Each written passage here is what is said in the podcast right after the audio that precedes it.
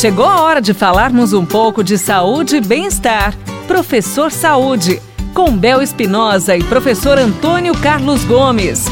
E mais uma vez, com imenso carinho em nossa programação, ele vem chegando para nos dar dicas preciosas para a nossa saúde. É o professor Antônio Carlos Gomes. Oi, professor! Presente, presente, não faltei aula. não faltou, né? Não. Você nunca falta. Professor, é o seguinte, olha só. A dúvida agora é essa. Com que ritmo é preciso treinar para se ter resultados? Aquele resultado verdadeiro mesmo. Bom, o exercício não é vacina. Sabe aquela vacina que quando você está na infância, você toma uma vacina e não precisa tomar mais para alguma Sim. coisa? Então, exercício nós precisamos fazer a vida toda. Hum. Então, quando nós falamos em ritmo, primeiro vamos localizar o que, que qual é a ideia. Primeiro, o exercício precisa ser praticado no mínimo três vezes por semana. Claro, é possível fazer uma vez, é possível fazer duas? É. Mas ele não é suficiente para gerar as adaptações necessárias no organismo de uma pessoa. Tá, o Colégio Americano é muito forte nisso, tem estudiosos maravilhosos.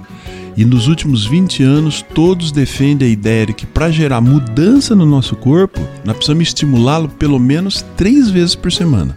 Então, esse é o primeiro. Depois, se nós falamos em ritmo, Começa devagar, anda tranquilamente, ouvindo uma boa música, em algum local mais mais de verde, né, parques, etc, tal. Então não se preocupar muito com o ritmo do exercício.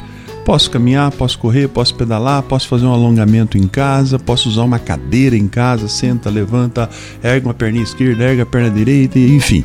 O negócio é se dedicar no mínimo 150 minutos por semana, como a gente já vem falando em outros programas. E é verdade, né, professor? O senhor sempre nos conta que não há motivo para não fazer, né? Pode estar em casa, pode estar na academia, pode estar num parque. O importante é continuar se exercitando mesmo, não é isso, professor? Exatamente. E, e eu tenho visto no, na beira do lago, uhum. né? E algumas pessoas fazendo exercício de uma forma muito intensa. Então isso gera desprazer.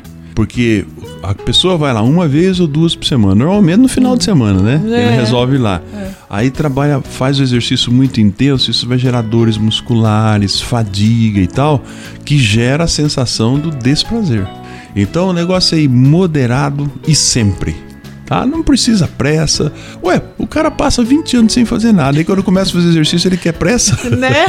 Quer fazer uma vida inteira num dia, né, professor? Não, não tem necessidade. O exercício tem que gerar prazer. Se você estiver fazendo exercício e você não tiver, sabe, perdendo a vontade tal, alguma coisa não tá legal nisso.